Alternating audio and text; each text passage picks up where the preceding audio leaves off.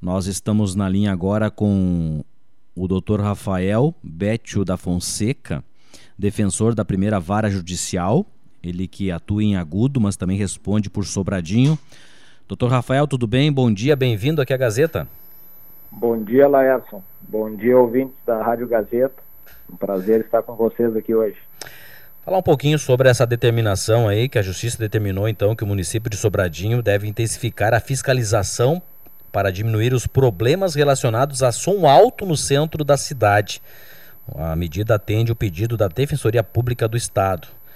Falar como é que foram os procedimentos, o roteiro desse processo todo, doutor.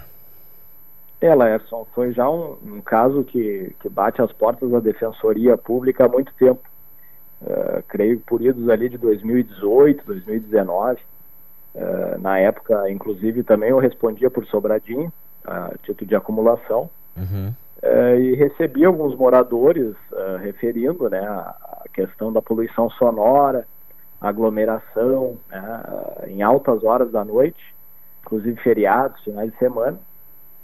E naquela época nós chamamos, me recordo bem que era apenas um estabelecimento que era o mais envolvido. E fizemos um acordo né, ali de, com o advogado do, do, do empresário, fizemos um TAC, um termo de ajustamento de conduta, perante a defensoria. Uhum. É, não deu muito certo, né? Depois, com o tempo, houve outros estabelecimentos, mais reclamações, né? E, e nós sempre atendendo os, os moradores, dando orientação jurídica. Uh, teve uma movimentação muito grande, inclusive com audiências públicas, né? Perante a Câmara de Vereadores, uh, envolvimento também da Brigada Militar na fiscalização. Mas a notícia que nos chegou uh, há um mês atrás, foi de que novamente, e, e até estava em, em, em, pior situação, né? Uhum. Relatos que na, na Avenida João Antônio, na Rua Paulino Bride, também nas, nas, cercanias ali da Praça 3 de Dezembro, uh, relatos de finais de semana, inclusive a gente tem várias, uh, os moradores nos trouxeram vários uh, vídeos e, e, elementos ali de prova, uh, finais de semana, feriado, uh, até às 5 horas da manhã. Né, a poluição sonora em níveis de, de 80 decibéis, foi, inclusive um dos moradores mediu. Uh, isso é um nível que é o dobro que é aceitado pela, pela legislação. Então nós decidimos, tendo em vista que o, o, o Poder Executivo, o Poder Legislativo não conseguiu resolver a questão no âmbito do município, nós decidimos ingressar com essa ação civil pública, uh, solicitando e trazendo essa discussão para o judiciário também, uhum. uh, envolvendo essa questão da, dos horários de, de, funcionamento. A Defensoria Pública uh, teceu alguma consideração de, de, regulamentando esses horários com, com vista e analogia em outros municípios, né? mas também pedindo aí uma fiscalização mais ativa por parte do, do ente público municipal, eh, tanto na, na questão do, do barulho, né, da poluição sonora, como também para cientificar os estabelecimentos, a, analisar também as irregularidades, uh, muitos relatos que, que tem bandas né, se apresentando na calçada, né, de madrugada. Então, assim, até que forma cientificar os estabelecimentos para se amoldar à lei, né? É, então, os, mora os, os mora dessa ação civil pública. Sim, os moradores eles ingressaram, fizeram abaixo assinado, é isso? E procuraram a defensoria? Só para passar isso. o roteiro certinho, é isso, né, doutor? É. E aí, e aí você, aí, aí a defensoria é que move uma, uma, uma solicitação, uma ação, uma medida, é isso? Para o judiciário. E o judiciário é que vai uh, apontar e, ou, ou certificar o município. É mais ou menos por aí? Isso, é, a, a, foram dezenas de moradores que fizeram a baixa Se eu não me engano, são mais de 100, né? Isso. Uhum. E, e todos aí envolvendo idosos, relatam até problemas de saúde, envolvendo esse, essa questão de não conseguir descansar. Né? E, e, isso foi trazido à defensoria e a defensoria então entrou com uma ação judicial. Aí o poder judiciário que analisou o caso, num primeiro momento a nossa liminar uh, foi indeferida pela Justiça de Sobradinho e nós entramos com um recurso perante o Tribunal de Justiça E essa decisão, Lerson, que tu mencionou no início da uhum. entrevista, foi uh, dada pelo desembargador uh, da quarta Câmara Civil do Tribunal, o, o desembargador Francesco Conte, que ele determinou exatamente nesse ponto da, do município uh, fiscalizar ativamente tanto a emissão de ruídos como identificar essas irregularidades dos estabelecimentos, né? E atuar aí para achar uma solução necessária para evitar esse problema. E essa decisão é para as duas ruas aqui? É, a decisão é pra, vale para o município, né? Ah, vale para todo o município? Todo o município. Tá. Isso. É, foi movida por, por, por, moradores ali, mas ela vai, vai valer para os bairros também. Se tem algum local que, que, que esteja com, com som alto depois desse, desse horário aí, nesses dias, pode ser notificado também. É, com certeza, porque na verdade a, a poluição é, a legislação ambiental uhum. e aí a ação foi movida exatamente contra o município de Sobradinho.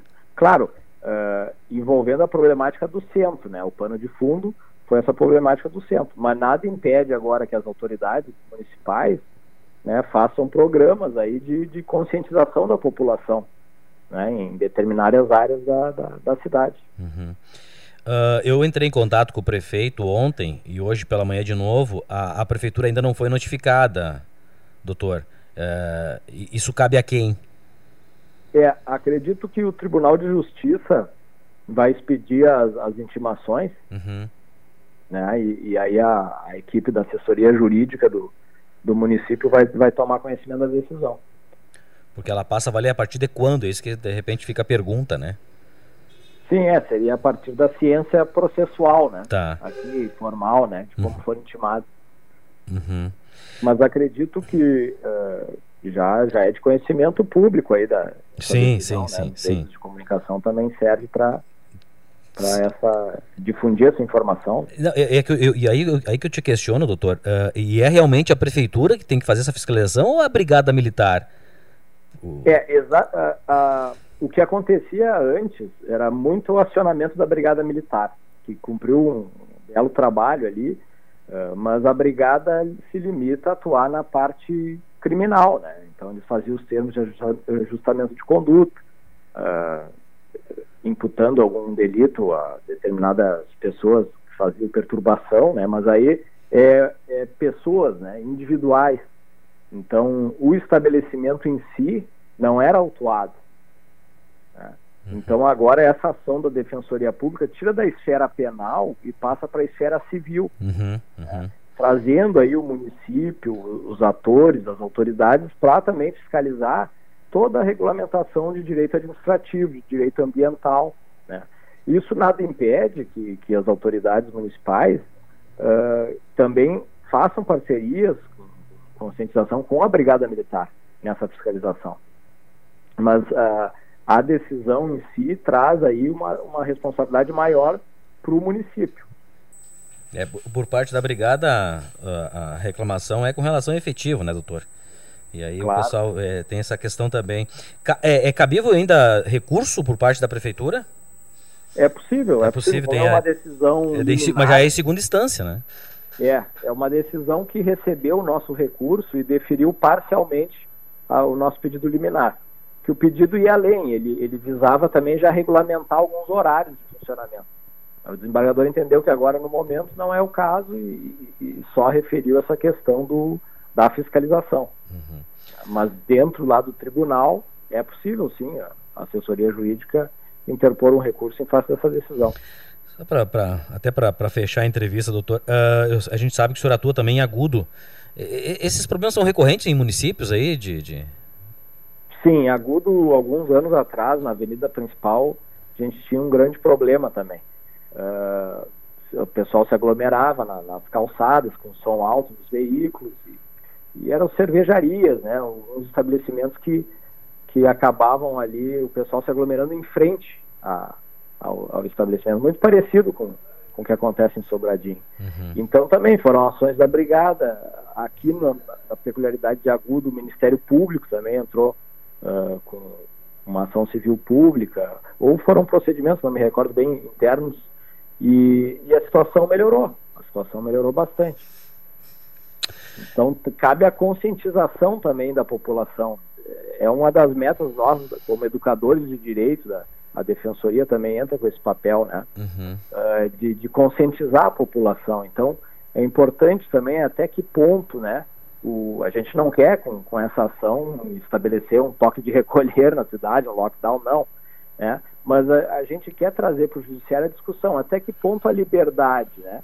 Do, do, do, jovem de curtir né, uma música alta, de beber, de madrugada, mas até que ponto ele tem que respeitar também o direito dos moradores uh, de descansar, né, de reposar, uh, feriados, finais de semana. Então tem relatos aí até às 5 horas da manhã, com 80 decibéis. Né? Então imagina o verdadeiro inferno que está a vida dessas pessoas ali da volta.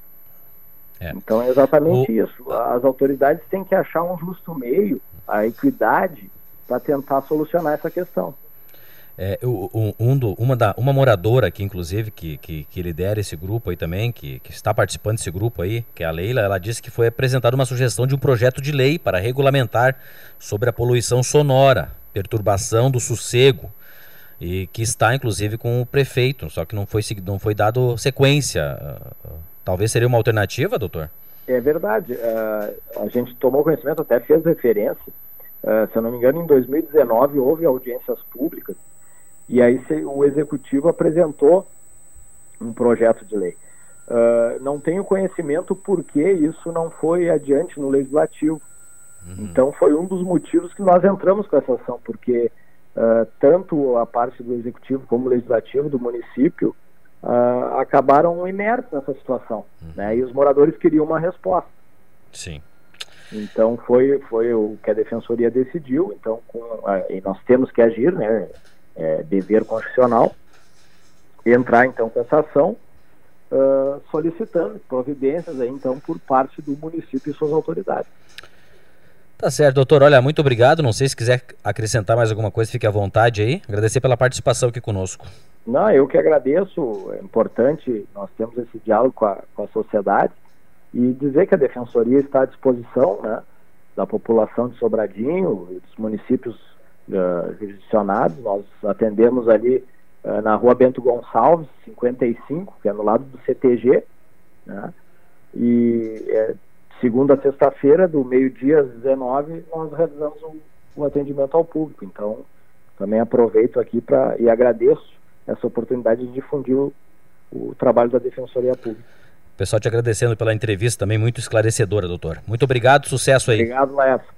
Um bom fim de semana a todos. Valeu, bom final de semana. Esse foi o doutor Rafael Bétio da Fonseca, defensor, então, né, que atua também aqui em Sobradinho. E, entre outras coisas, vamos passar aqui, a defensora pública Neuza Abrecht solicitou ao judiciário que fosse determinado que o município estabeleça o horário de funcionamento de bares, lancherias, distribuidoras e restaurantes para 22 horas durante a semana e até às 24 nos finais de semana e feriados, até que sejam feitas as adequações para a contenção dos ruídos aos limites permitidos pela legislação em vigor, bem como enquanto durar a situação da pandemia.